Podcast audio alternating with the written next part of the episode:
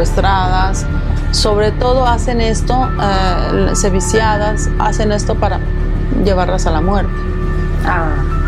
Inclusive mataron a una poetesa que se encargaba de, de denunciar esto. Convex Picture. Cecilia, ¿cómo estás? Bienvenida a una cápsula de Done en español. Francis. Estamos muy contentas que estés con nosotros. Recuerden, si eres muy visual, nos puedes ver por YouTube. Si eres más auditivo, te puedes ir a Spotify. Próximamente estaremos en Amazon Music y también en Apple Music. El día de hoy tenemos una invitada fabulosa. Para los que no me conocen, mi nombre es Francis Perfetti. Estoy justo a Sandra, Inés. Siempre en todas las redes sociales como Sandra Inés y Cecilia Salaices. Ella es una gran eh, organizadora de eventos y es mexicana. Muchísimas gracias por la invitación y agradezco a todos ustedes a, que llegan aquí a su casa eh, para poderme conocer y darme a conocer al mundo entero. Lo que hago aquí en Italia, en Roma principalmente, eh, donde organizo eventos, donde organizo eventos, sean mexicanos que latinoamericanos, de las dos, de las dos partes, para poder acoger al mundo latinoamericano aquí en Italia. Sí, Tú, nos hablaste, aparte de la organización de eventos, que también eres presidenta de una organización. Em, debo decir que yo soy amante de la cultura mexicana, me encanta muchísimo y tu fundación es para dar a conocer a la famosa eh, artista plástica mexicana Frida Kahlo. Háblanos un poquito de cómo es toda esa experiencia y cómo se inició y creó un gran revuelo acá en Italia que dio a conocer eh, todo ese majestuoso trabajo de esta artista. Claro que sí, mira, mi asociación nació en el 2018, eh, se llama la Asociación Orquídea Latina. Orquídea Latina nació para poder lanzar el proyecto de Frida Kahlo 360 grados, donde se logró presentar también inclusive a la Embajada de México con una desfilada de una mexicana, Milagro Sancheita. Ella eh, presentaba todo lo que son sus atuendos, sus hábitos eh, obviamente elegantes, pero dedicados a Frida Kahlo, con sus figuras, sus estampados dedicados a Frida Kahlo, ella en México, en Latinoamérica y donde se ha reconocido siempre a esta artista mexicana más que nada como pintora. Sin embargo, yo aquí en Italia he logrado manifestar no solo como pintora, de darla a conocer inclusive también como poeta, como poeta y estilista, por eso es que eh, fue el desfile a la Embajada de México. Yo tengo una curiosidad, este, Chechi, ¿es verdad que Frida viene conocida como un mártir femenino? Sí, sí, sí, es, posible porque a pesar de todos sus sufrimientos que ella ha llevado durante todo, toda su vida, ¿no? no sé si por los que no conocen su vida, ella tuvo un accidente, aunque dice que tuvo dos, de cuando conoció a su marido y su accidente en el, autobús, donde quedó media paralizada, prácticamente eh, no, postrada en, su cama, que no podía levantarse, lo único que podía hacer era pintar. Eh, pero ella no se conocía a fondo, no creía tampoco que podría ser una grande artista pintora. Entonces, de hecho, y disculpa que te interrumpa, ella en esta etapa dura, eh, compleja que vivió estando en una cama, ella desarrolla esta habilidad de la pintura y logra expresar todo ese dolor. Por eso que mucha gente dice, pero es que esos cuadros de ella o son tristes o son dolorosos, pero ella refleja el sufrimiento por el cual ella estaba pasando. Y ahí se quedó como la costumbre de reflejar cada fase de su vida, como sentía el dolor en su relación. Eh, para mí, no sé, una relación, como se le diría en estos tiempos, una relación muy tóxica o, o dependiente.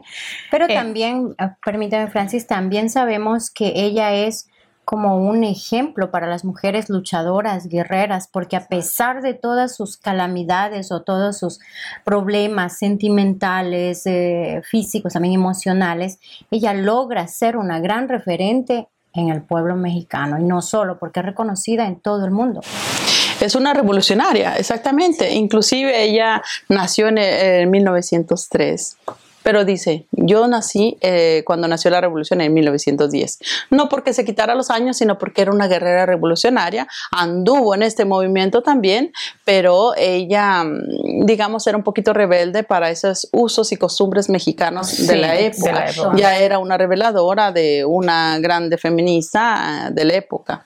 Entonces, no, no obstante su sufrimiento de cómo estaba postrada eh, en su cama, empezó a pintar empezó a pintar. Es como ahorita nosotros con Don en Español, eh, eh, cómo nacen los proyectos ahora en nuestra pandemia, qué es lo que hicimos nosotros. Bueno, pues en lo de la pandemia, eh, yo siguiendo lo del proyecto de Frida Kahlo 360 grados, dando a conocer a, siempre a Frida como poetesa como poetesa. sabemos que Frida dejó su diario, sí, como, su poeta, claro, dejó sus libros, sus diarios, dejó sus diarios, entonces, pues eh, sus comentarios, sus frases un poquito surreales, como dice, no hagan caso a mí que yo vengo de otro planeta, sí. o pies para que los quiero si tengo alas para volar. Para volar. Entonces, es bellísima. Entonces, eran sus pensamientos que ella reflejaba, lo que ella soñaba. Inclusive en su pintura decía, no pinto sueños, yo pinto mi propia realidad. Sí. Casi siempre eran autorretratos. Hay un retrato que me llama mucho la atención donde ella se, se, mm, se retrata con la, con la espalda, toda con la columna, toda fracturada y todo. O sea, son las emociones intensas que ella sentía, ¿no? ¿Has visto? Uno, de los, uno de los cuadros que a mí más me llama la atención de ella porque es el de cuando pierde el bebé que hace el bebé, como que el bebé está elevándose en el hospital y está colegado a ella como si fuera el cordón umbilical. Si examinamos esa pintura, tenemos este colegamento con el cordón, el invitar, tenemos este colegamento inclusive con lo de la asociación que se llama Orquídea Latina. Abajo en el dipinto, abajo aparece una orquídea. Entonces yo me reflejo mucho, inclusive el nombre de la asociación así se manifiesta también, pero la orquídea también es porque nace, sea de México, en toda Latinoamérica. Era un flor que caracteriza. De hecho, es la flor nacional de mi país, Venezuela, la orquídea. La orquídea, ve, o sea que desde México hasta Venezuela se, se, eh, nace lo que es este tipo de flor muy elegante, a, mi gusto. Entonces también Frida la manifiesta en este tipo de cuadro que está reflejando cuando pierde su bebé. Entonces, a raíz de su accidente no pudo tener hijos, entonces pierde su bebé y ella hace este tipo de, pinturas. Por eso es que dice, yo no pinto sueños, yo pinto mi propia realidad. Así es que eh, a través de sus pinturas podemos conocerla más a fondo y todo lo que le pasaba. en esa época, en una, en una sociedad donde las mujeres eran prácticamente nulas, no tenían derecho a expresarse, viene una mujer que te dice, bueno, esto es lo que yo estoy sintiendo, por dentro estoy destruida, por dentro estoy rota, me siento así, me siento asado. Pero sigo eh, adelante. Pero sigo adelante. Entonces, por eso fue que ella fue una pionera es el mensaje que lanza al mundo para poder salir adelante. Pero revolucionarias. que nos deja a nosotros también, inclusive como su herencia, para que agarramos fuerza como mujer. No, mm, que no nos pare inclusive el sufrimiento físico y moral que, que llevamos cada una de nosotros. Cecilia, en aquel tiempo en México fue muy discriminada, ¿verdad? Muy mm, criticada, muy divulgada también por su, sobre todo por su relación. Sí, porque era mm, su relación era muy tormentosa con, con, con su marido, ¿no? Eh, ella era follemente enamorada, él también tal vez la quería, Diego Rivera, pero mm, cada quien sabemos que eh, ama a su manera, ¿no? Diego Rivera, mm, yo no sé qué le veían, todo el mundo le dice que no era tan guapo, pero, si a ella lo quería, ella lo amaba, eh, le perdonaba todo y, se seguía adelante. Pero como les decía, yo mm, he hecho dar a conocer también, inclusive a través de mi evento, a través de mi proyecto registrado aquí en Italia, de Frida Kahlo 360 grados, también a las artistas italianas que son poetas. Les he dado a conocer también sus diarios, sus escritos de, Frida Kahlo. Entonces, ellas, después de haber escuchado lo que era la vida de Frida Kahlo, que hacen su propia poesía dedicada a Frida. Entonces, es donde nace la literatura en mi proyecto de Frida Kahlo 360 grados. Este, este, eh, este libro ha estado ya presentado en plena pandemia, en agosto del año pasado, y aún no se presenta en la embajada, en la casa donde nace el proyecto de Frida Kahlo 360 grados. Recordemos que allí llevamos eh, el proyecto también en iniciación como Frida Kahlo, estilista, y donde se presentan obviamente los vestidos de Milagro Sancheita. Una pregunta, ah, la fundación obviamente que la que tú eres presidenta, aparte de este proyecto maravilloso eh, de Frida Kahlo, también tú eh, abarcas una parte de la violencia hacia la mujer. Sí. Eh, em, ¿Eso va dirigido a las mujeres latinoamericanas, a las mujeres extranjeras o de una manera cualquier persona se siente que tiene necesidad. la asociación nace propio exactamente por esto, para poder ayudar en a los inicios de la, de Exacto, para poder ayudar a las mujeres que sufren violencia doméstica, porque obviamente sabemos que el 90% de, de los feminicidios, de la violencia doméstica, porque no vienen declarados. Claro. Por nuestra misma uh, cosas que nosotros tenemos internamente que decimos, tal vez nosotros lo provocamos y indirectamente lo estamos justificando y por eso es que no viene denunciado. Exactamente. Hay un, dicho, hay un dicho que yo, que yo mm, me lo dijeron mucho en mi familia y yo se lo repito a mis hijas y estoy convencida que es así. Eh, el abusador llega hasta donde la abusada deja que llegue. Sí, sí. Dime una cosa, eh, a la fundación pueden acudir solamente mujeres latinas para pedir un tipo de, qué sé yo, supongo, de orientación, orientación o también de, toda la, de todas las etnias. La asociación es eh, fundada aquí en Italia, en Roma y abierta para todo el mundo. Principalmente, obviamente, para las latinoamericanas como yo, que vivimos aquí en Italia. Pero eh, indudablemente también de Latinoamérica nos han pedido ayuda eh, y lastimosamente hemos ayudado solamente, hemos ayudado solamente eh, económicamente, obviamente, con, a través de nuestros proyectos. Hemos ayudado solamente así. Pero aquí en Roma, en Italia, inclusive em, con sacerdotes, monjitas, hemos pedido eh, un reparo seguro para este tipo de mujeres que están sufriendo este tipo de violencia. Eh, pues sí, tratamos de darle una mano, inclusive también aquí en mi casa se ha convertido en refugio para estas mujeres que, ah, les, podemos, que les podemos ayudar y se puedan levantar o al menos un poquito de respiro, ¿no? Entre ellos les ofrecemos, perdón, les ofrecemos también de manera legal que se puedan defender. ¿Soporte psicológico? Soporte psicológico y legal. El soporte psicológico de, tenemos la... Em, la psicóloga que nos apoya eh, mucho, eh, Vanessa, que es brasiliana, o sea que de todo Latinoamérica tenemos este tipo de apoyo. Y de manera, obviamente, mm, jurídico, tenemos siempre nuestra abogada, de, que todo el mundo conocemos, aquí la, eh, la abogada Fernanda Solorzano. Ella indiscutiblemente es la mejor sobre todo porque el simplemente el simple hecho de ser mujer ya te comprende. Sí. Y más si esta mujer está pidiendo ayuda y es latinoamericana. Entonces, tiene la facilidad de palabra, Sí, porque te atienden tu propio idioma. Y de género, y de género. Entonces, ¿quién mejor que ella puede, puede escucharte, inclusive hasta como psicóloga? Porque eh, pues ya te sientes más, um, yo no digo ya solucionado tu problema, pero ya eh, es un, paso más A mi adelante. parecer hay más empatía visto que somos latinas y somos mujeres, ¿no? Sí, exacto, porque la confianza del cliente hacia su abogado tiene que ser también esto, ¿no? Exactamente. Ceci, también vemos aquí que hay poesías tuyas. Sí, también eh, a lo largo del tiempo, bueno, pues como decía Frida Kahlo, ¿no? Si, si no te escuchan ni en tu casa, alguien te tiene que escuchar.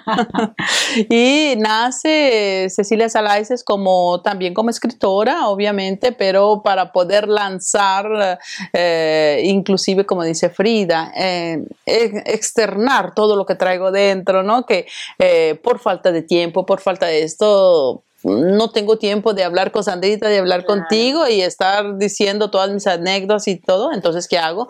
He recapitulado mi libro de las poesías donde habla ah, prácticamente de una autobiografía, igual que lo que hace Frida Kahlo.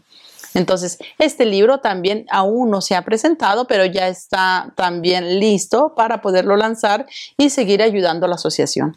Así es. Hay una, uh, un poema que dice La vida cambia. Sí. ¿Qué te motiva escribir La vida cambia? Porque yo igual tengo mucho que ver con el proceso de cambio personal, con las mentorías que, que doy. La vida cambia. Mira, eh, muchas veces pensamos que el escribir una poesía tiene que ser larga, significativa y no, muchas veces es como los mm, Los pensamientos. unos pensamientos que te llevan y te van el cambio precisamente de tu vida, lo que estás viviendo. Entonces, igual que Frida, tenía sus sueños, ¿no? Que decía pies para que los quiero si tengo alas para volar. Eco, falta ese pequeñas frases que ya te hace un, un ideal, una, una cosa de perseguir, una cosa para seguir adelante. Entonces, uno puede plasmarlos directamente en tus escritos, ¿no? Sí, Entonces, eso es lo que hago. Lo voy a leer en italiano porque es muy bonito, a ver si lo, nos ayuda Francis a traducirlo luego. La vita cambia. Da quando sei arrivato, la mia felicità è arrivata. L'amore è arrivato come mai prima d'ora e tutti i miei sogni sono stati fatti con la luce della tua esistenza e mi sono resa conto dal giorno che sei arrivato a cambiare la mia vita. Lo leo en español, más o menos. Más o menos. Eh, de cuando, desde que llegaste a mi vida, mi llegó mi felicidad. El amor llegó, el amor llegó y todos mis sueños fueron, es- se hicieron realidad. Realidad. Soy una, eres una luz eh, en mi existencia y me di cuenta que con tu llegada cambiaste mi vida. Algo así. Aquí hablo con el corazón amor. y a qué cosa se refiere. amor. Habla de mi hijo. Qué lindo. Yo aquí estoy hablando de mi hijo. Entonces, a diferencia, yo he vivido y sigo viviendo una vida paralela como mi Frida. No soy artista como ella, pero sí, y lo ella fue artista y yo lo único que he logrado, eh, ella no logró ser madre y yo logré ser madre. Entonces, es la diferencia que tenemos ah, por el momento que... Pero es y yo hablo de ahí de mi Está hijo. muy bella, está, está, está muy bella, porque de verdad tú sientes que al momento que te nace un hijo hay un antes y un después. Sí, porque es el cambio, el, cambio de la vida Tú que tú quieres, estás hasta un mundo, tú quieres hasta un mundo mejor. Sí, todo lo mejor. Yo me recuerdo, y, y esto fue una anécdota personal, cuando nació mi hija mayor, que salimos de la clínica, inexperta, neomama, como se dice aquí, y salimos y nos íbamos a montar en el carro y pasó un carro de esos, sabes que en nuestros países los carros cargan el humero afuera y contaminan, Ah, sí, sí. y el carro pasó y botó el humero y yo no quería que mi hija respirara eso, y, o sea, ya, no, ese carro, párenlo, mi hija va a respirar eso. Y Queremos yo me ponerlos en una campana de vidrio, ¿no? Sí, Exactamente. entonces cuando yo entendí, yo, wow, yo nunca había prestado atención a la, a la contaminación, al smog que podía. Y en ese momento yo, fue que como que empezó ese proceso de, de- de querer eh, meterlo en esa burbuja que no lo debemos hacer, obviamente, porque les hacemos daño. Em, pero sí, hay un antes y un después totalmente. Yo creo que no tanto el esposo o la pareja ideal que tenga, es la llegada de un hijo. Pero eso es un proceso de vida, de cambio que cada uno de nosotros vivimos. Yo lo he vivido eh, con la na- el nacimiento de mi hijo, pero muchas veces se vive también en el cambio de vida cuando dejamos nuestro confort Exacto. de nuestras Con casas, nuestros países Nuestro y país. vamos a migrar a otro país, exactamente. O sea que yo lo he manifestado aquí con el nacimiento de mi hijo, pero en realidad eh, tenemos mm, el proceso de nuestras vidas que mm, te marcan tus cambios. Sí, sí, sí. De igual forma, pienso que como referente latinoamericano, digamos que también te consideramos un referente latinoamericano, el, al, el realizar este tipo de actividades te saca de tu zona de confort y de igual estás cambiando porque estás eh, acudiendo a personas de tal vez otra situación que te van a ayudar a evolucionar más. Créame, no es fácil, eh, no es fácil salir adelante, sobre todo en un país que no es el tuyo, pero eh, te Pero llena, no es imposible. te llena de tanto el corazón cuando tú ves a estas personas vulnerables que te, que te piden ayuda, te- tú, lo tienes, tú lo haces de corazón, bueno, yo al menos yo lo hago de corazón, yo soy asistente de ancianos y les ayudo a ellos en, la- en una clínica privada que, te- que tenemos aquí cerca de mi casa, que soy afortunada también que tengo mi trabajo aquí cerca de mi casa. Anteriormente había trabajado por 12 años en el Vaticano como traductora y tanta cosa. Pero eh, obviamente no todo es eterno.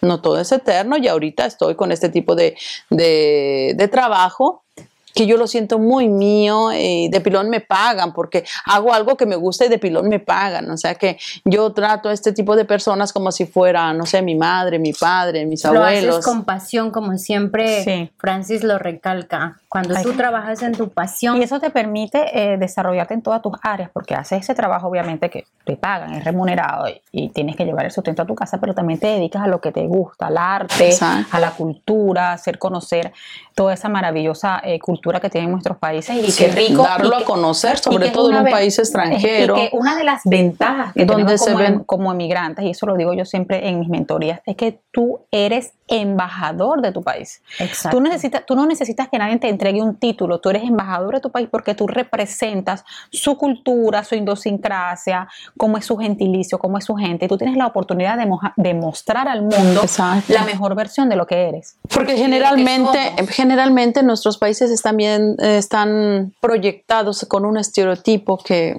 no sale de ahí. Sin embargo, tenemos que ver lo mejor, digamos, las flores de nuestras casas y no lo que, lo que es lo que se vive cotidianamente. Sí, también esto para poder y saber cómo ayudar, cómo interpretarlo. Pero ah, Aquí sí. es donde trabajamos tantísimo en la verdadera integración. Sí. Claro, porque tú estás en un país totalmente diferente al tuyo, con un idioma totalmente diferente. Todo es diferente, los códigos de socialización, el idioma, el clima, la forma de vestirse y lograr tú este movimiento de traer tu cultura, de darte a conocer, de ser una referencia, de que artistas eh, eh, De y- moda, todo. de eh, artistas italianos quieran participar en este proyecto, a te integrar, la integración, Exacto. exactamente como decía Sandrita, la integración sea de los latinos con los italianos. Darnos a conocer y dar a conocer también a los latinoamericanos cómo es el mundo italiano. Que no es Exacto. fácil convivir con estos dos tipos de, de- de culturas, pero eh, es fácil si tú te propones y lo ves los, este tipo de proyectos. Ceci, ¿cómo eh, aceptó la comunidad italiana? Porque sabemos que han acudido tantos italianos también a tus presentaciones de Frida Kahlo. ¿Cómo la acogieron? ¿Cómo, lo, ¿Cómo lo recibieron? recibieron? principalmente en el teatro. Hacíamos las- eh, el teatro, estaban las publicaciones donde llega la soprano Liliana Henkel, mexicana, eh, representa ahí Frida Kahlo, eh, el tenor Diego, eh, de Diego Rivera era el tenor, eh, ¿cómo se llama? Eusebio Consoli, que representaba ahí el marido de Frida Kahlo, vieran que se me agotaron, se me agotaron todos los billetes que se lamentaban las personas que habían quedado fuera, Sí. porque no había ya cupo, la gente estaba afuera esperando que hicieran un bis para poder entrar ellos. Qué bello. Entonces, Sí, pues fue una, un suceso, un- una gloria que tuvo eh, prácticamente este tipo bien. de proyecto y gracias a las personas, agradezco a todas las personas que, que, que colaboraron, que estuvieron allí presentes, que aprecian este tipo de trabajo.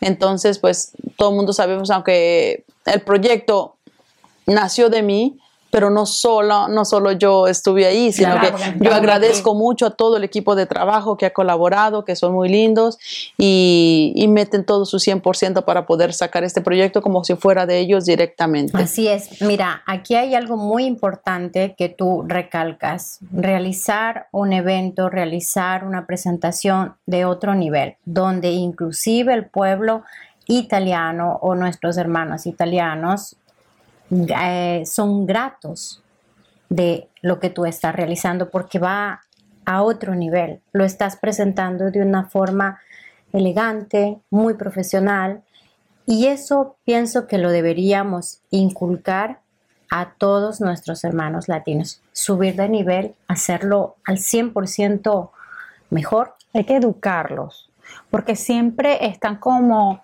eh, redireccionados a hacer el bochinche, la bulla, porque nosotros somos así, vamos a aceptarlo. Claro, Pero, ¿Por qué claro. no podemos hacer una cosa más sofisticada? De alto de nivel, en un nivel, teatro, en claro. un teatro. Con un soprano. Sí, o sea, otra cosa que aparte que incluye la cultura italiana, tú le estás demostrando a esta comunidad que nosotros también podemos Estamos llegar al mismo nivel, que exacto. Estamos al mismo nivel. Y, y lamentablemente, eh, en muchos casos, la comunidad latina tenemos que educarla.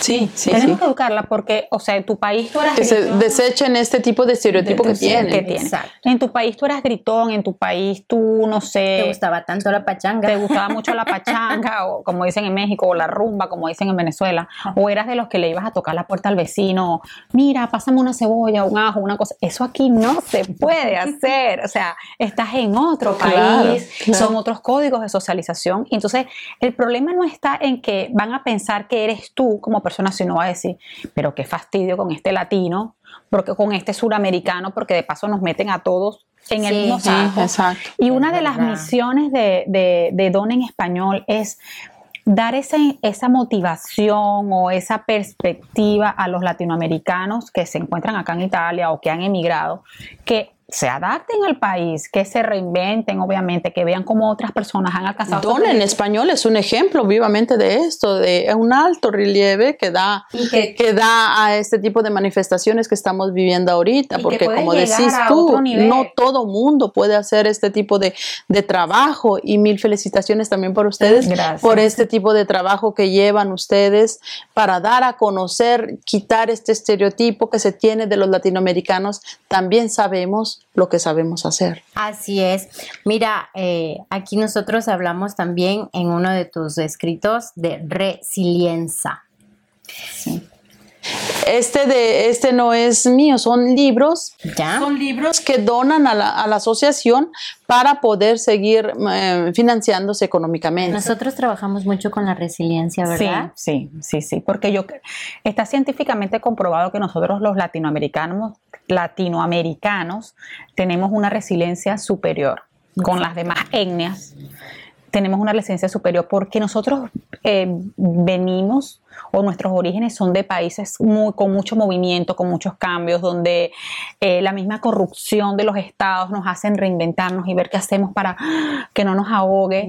Simplemente la pandemia, ¿no? Que nos ha hecho reinventarnos. Entonces, lo mismo que hace Frida Kahlo, la sobrevivencia, reinventarse, no porque está postrada en la cama ya no puede hacer nada, ya, ya acabó, ya murió. Bueno, este proyecto de Don en Español, la propuesta me llegó a mí cuando yo estaba con COVID en mi casa el año pasado encerrada. Pero de igual forma, Francis, recalquemos aquí que cuando uno se prepara, uno va dejando las semillitas y llega, porque llega el momento justo y la persona justa. Lo importante es la preparación. Lo importante es la preparación. Nadie nace ya preparado. Yo inclusive, como ven, trabajo, eh, tengo mi casa, mi familia, eh, la asociación. Me puse a, la edad, a mi edad ya más grande después de 25 años de haber llegado aquí en Italia. Ya no tengo edad para ir a la universidad, sin embargo, me inscribí en la universidad para seguir preparándome y poder manifestar mejor lo que yo, lo que yo quiero nunca, nunca dar a conocer. dejar de aprender, nunca. Nosotros somos nuestro, nosotros somos, nuestro mejor por ejemplo, yo soy mi mejor activo. Yo tengo que prepararme y estudiar y, leer, invertir en mi crecimiento personal, en cursos, en, aprender un idioma, en aprender una habilidad, porque las habilidades se aprenden. Muchas veces la habilidad con disciplina tiene más éxito que el talento. Tal, vez tu talento lo tienes escondido también, muchas veces no lo sabes, lo vas desarrollando. Y efectivamente nosotros tenemos una experta en Descubre tu talento. Sí, esa es una de mis mentorías, uno de mis cursos, Descubre tu talento. Porque es eso, mucha gente no lo sabe, pero ¿qué pasa? Los talentos vienen o, salen cuando o por miedos también. O por miedos, pero eh, siempre vienen de una situación compleja. Cuando estás en una situación muy compleja que tratas como de sobresalir, en ese momento es cuando tú estás más vulnerable y es posible descubrir ese talento. Exacto. Y no es posible, porque por ejemplo, nosotras... Muchas veces como mujeres también Mm, yo muchas veces, inclusive yo, yo he querido tirar la toalla, como se dice, ¿no? Tirar la toalla. ¿Por qué? Porque en lugar de la mujer, en lugar de quererte ayudar, muchas veces es una cosa extraña, pero encuentras más ayuda, más apoyo en un hombre que en una misma mujer. Sí, por la competencia, por los egos también muchas Dice, ¿cuál es tu peor enemigo? El enemigo peor enemigo de una mujer. Otra mujer. Es una cosa extraña, inverosímil, pero eh, existe. Existe. Y eso es de que digo, en tanto exista esto, va a seguir y no solo la violencia a la mujer, la violencia a la mujer empieza de una misma mujer, porque uno de mujer enseña a su hijo machito. Sí. Y esto empieza de la mujer. Porque viene de la raíz del hogar. Entonces tenemos que educar primero a la mujer para poder educar a nuestros hijos y acabar con esta violencia. Hay un, dicho, hay un dicho en mi país que dice, bueno, no es, no es un dicho, pero eh, lo dicen mucho, para una suegra, la nuera perfecta es su hija. Mi hija es la esposa perfecta. o sea, para una suegra, la nuera perfecta siempre va a ser su hija. siempre va a ser su hija. Por eso, porque es que el machismo viene arraigado desde la casa. y yo creo que nosotros debemos educar a nuestros hijos para, porque ah, el hijo sí puede salir, el hijo sí puede tener muchas Pero la novias, el- no. pero la hija no, porque tú eres la, la hija sí tiene que colaborar en la casa, pero tú no, porque tú eres el hombre. O sea, son, son pequeñas cositas que a veces lo hacemos de manera inconsciente porque Exacto. crecimos así. Así es. Yo por fortuna crecí en una familia donde ahí toditos teníamos que lavar platos por igual y toditos teníamos que lavar los baños por igual. Eh, Escribí también a propósito esta poesía de que habla, eh, me hubiese gustado de ser hombre. Obviamente todas mis poesías están escritas en italiano porque de donde vivo y entonces, eh, pues na- nace aquí Cecilia como escritora, pero en italiano. Mm, Repito. eh, Esa es parte de tu reinvención. es parte, sí, es parte. Eso lo de- ese talento lo descubriste acá. Aparte de, de- de dar a conocer tipo de, en este tipo de poesías mi biografía, aparte de esto, es para seguir eh, financiando prácticamente también a la asociación a través de la venta de estos libros. Porque muchas veces uno dice ni en su casa la conoce, ¿no? Entonces necesita uno que reinventarse siempre y dar a conocer lo mejor de nosotros mismos. Entonces, eh, ¿por qué no? Dando a conocer también inclusive lo que es de tu vida cotidiana. Exacto. Sí, yo en una de mis poesías inclusive también hablo de mi compañero que ah, me ha hecho cambiar mi vida. Me ha hecho cambiar mi vida en el sentido que me da la oportunidad de estudiar, me da la oportunidad de, de salgo a trabajar, llego, yo aquí como me ven sentadita, yo llego, me siento y mi marido ya me cocinó. Qué lindo. Entonces, ¿quién, quién hace es esto? italiano, Entonces, ¿verdad? Y él siendo italiano, o sea que no, no todos los hombres son pero, iguales. Para dos- pero estoy rodeada de dos mujeres cuando llegan el marido le cocina. Platico, yo no. es verdad. O sea, no estoy vibrando. algo, es- algo está pasando. No estoy vibrando en esa Integración, energía. integración. No, bueno, sí, yo también puedo agradecer de esto, pero es acá, acá que la situación cambia. Al momento que emigramos. Porque que- aquí prácticamente es matriarcado. El, eh, el ser, el sentido italiano es matriarcado, así es que tienen un grande respeto hacia la mujer. Obviamente de, de aquí a allá se sienten también este tipo de violencias también entre mismos italianos, pero es eh, una porcentual más baja respecto al, a las personas latinoamericanas, ¿no? Entonces sí es donde perdemos más la cabeza. No, en donde- nuestros países es muy alto, muy, muy alto. Exacto. El machismo radica tantísimo. Pero tú sabes que hay un fe- no, no es un fenómeno. Por ejemplo, en Venezuela pasó eh, el gobierno, la dictadura que está ahorita, eh, aprobó una ley que a mí me parecía muy interesante porque ellos protegían mucho a la mujer de la violencia. ¿Qué pasó? Si una mujer iba y colocaba una denuncia, él me hizo, no sé, me golpeó, me hizo daño, sin pruebas, sin investigar, el hombre iba preso. Y después investigaba. Entonces eh, comenzó ese movimiento de mujeres, te voy a denunciar. Y habían gente. No, eh, cuando habían es hombres, el extremo, ¿no? Era el Es cuando- extremo, fue el extremo opuesto. Entonces había muchos hombres, y conozco muchos hombres que, eh, por ejemplo, se veían involucrados en situaciones que no habían hecho nada, pero la, Es porque el allá, extremo, iban, allá sí. iban presos y después averiguaban. Después demostraban que era mentira, que fue, fue una cosa, eh, porque sabes que allá somos muy emotivos, muy, ah, que me, me, me Claro. agarro la vestidura. es el otro extremo. Exacto.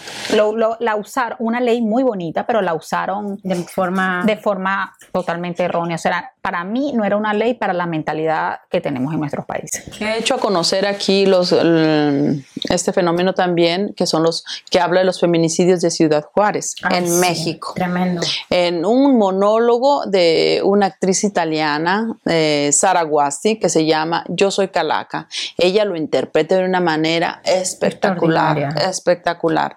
Eh, lo habla, lo, he- lo he presentado inclusive también al teatro, mm, vestida, como no sé si ustedes conocen la tradición del altar de los muertos, Ya. vestida ella eh, tipo de, de Catrina, de Catrina, donde representa a la mujer, donde representa a la mujer ya muerta, ¿no? Donde habla, donde habla propio de los feminicidios de Ciudad Juárez. Presenta un panorama mexicano, incluyendo la historia de los feminicidios en Ciudad De Juárez. hecho, a mí me parece muy interesante esta película. Yo conozco la cultura eh, mexicana y todo lo del altar de los muertos, todo eso, porque en mi país crecimos con la cultura. ¿De qué película hablas, Coco? Coco es una película fabulosa para enseñar a los niños a entender esa cultura. Y a mí me sirvió Y mucho. el respeto de el nuestra respeto propia familia al más allá de que ya no están y con a mí nosotros. me sirvió mucho y lo digo en lo personal, eh, con la muerte de mi padre, que fue ahorita en julio hace un año, para hacer entender a mi hija de cinco años que el abuelo no se había ido. O sea, pero ella ya había visto Coco antes. Ah, ok. Y con ese hecho yo le decía, pero ¿te acuerdas de Coco? Que Coco visita al abuelo. O sea, de esa manera infantil la pude hacer Fue, entender. eh, pero digamos, fue, fue lo que abrió las puertas, puertas. aquí en Italia para que yo pudiera hacer este tipo también de eventos del altar de muertos que lo presento cada año En la embajada. Trastevere, no, en Trastevere. Trastevere, Este en sí. Trastevere. En la embajada le presenté cuando estuvo de Frida Kahlo, pero aquí también en, en el centro latinoamericano, donde es la capellanía, ah, que es de reunión de todos los latinoamericanos, en Trastevere está Santa. María de la Lucha. Ahí hago cada año lo que es el altar de muertos, eh, inclusive yo hasta les digo, yo no lo quiero yo hacer yo sola, que ya nada más como, eh, no sé, cuando tú haces el nacimiento, ¿qué es lo bonito? Claro. Verlo nada más ahí ya puesto el plástico. No, sino Lo colaborar. bonito es colaborar, saberlo hacer, el saber el Venga, por qué por pones ahí esta, esta fotografía, el por qué la pones Exactamente. el por qué está el significado de cada cosa. Entonces yo eh, les invito siempre y cada año no solo a llevar las fotografías, sino inclusive ayudarme a hacerlo, a Hacer- a montarlo. montarlo. sí. Ceci, aquí me quisiera preguntarte directamente que eres mexicana 100%. Em, ¿Es verdad que todo lo que sucede en Ciudad Juárez no viene, digamos, mm, publicado, denunciado? ¿Por qué ese temor absoluto? Eh, Sabemos que cuando hay este tipo de cosas, de cosas amarillistas, cosas así, se, se trata de ensabiar, ¿no? Se trata Sí, de, de ocultar. de ocultar Ah. este tipo de, de situación. Mm, yo pienso que también es la, la- la cultura, ¿no? De la misma mujer para decir, mm, no, fue mi culpa, ¿no? Para ensabiar simplemente, hasta inclusive en, en los medios, en los medios de comunicación. Ensabiar, ¿por qué? Porque está fulanito, sutatenito, sobre todo cuando se habla de política. Yo mm, soy 100% mexicana, orgullosamente mexicana, pero de, de política, a pesar de que la estoy estudiando eh, y estoy haciendo estas cosas, pero no, mm, no, no trato de mezclar lo que es la asociación con la política, con este tipo de cosas de feminicidios, porque eh, lo bonito en mi campo es a manera cultural, darlos a conocer, pero en manera cultural. otra faceta. La otra exacto. faceta, exacto. Porque sí, es verdad, existen. ¿Y No podemos ahora? tapar, ¿Aún ahora? no ¿O podemos tapar, amenorado. no podemos tapar el sol con un, con un dedo. Esto existe propio con las maquiladoras, que ayer es en la frontera de México, Ciudad Disculpa, ¿qué, Juárez. es la- qué son las Iba a maquiladoras? preguntar lo mismo. Las No maquiladoras son maquiladoras son máquinas donde hacen los, eh, los textiles, ¿no? A las Ah, fábricas. las fábricas textiles, Ah. pero eh, fa- la fábrica eh, puedes fabricar otro, la carta, por ejemplo, pero a nosotros, a las maquiladoras, se les dice exclusivamente a las tipos de fábricas de, de textil. textiles. Ah, ok. Eso. Ah, ok. Por eso, maquiladoras. Eh, inclusive Sara, Sara Guasti, ella eh, me hizo este tipo de pregunta Sí, cuando sí. estaba manifestando eh, su monólogo de Yo soy calaca, ¿no? Dice, las maquilladoras, porque se escribe maquiladoras con doble L, ¿no? Las maquiladoras. Las maquilladoras, ¿ma ¿qué cosas son estas maquilladoras? No, no son maquiladoras porque es donde maquilan, donde procesan, hacen el proceso para poder hacer los textiles.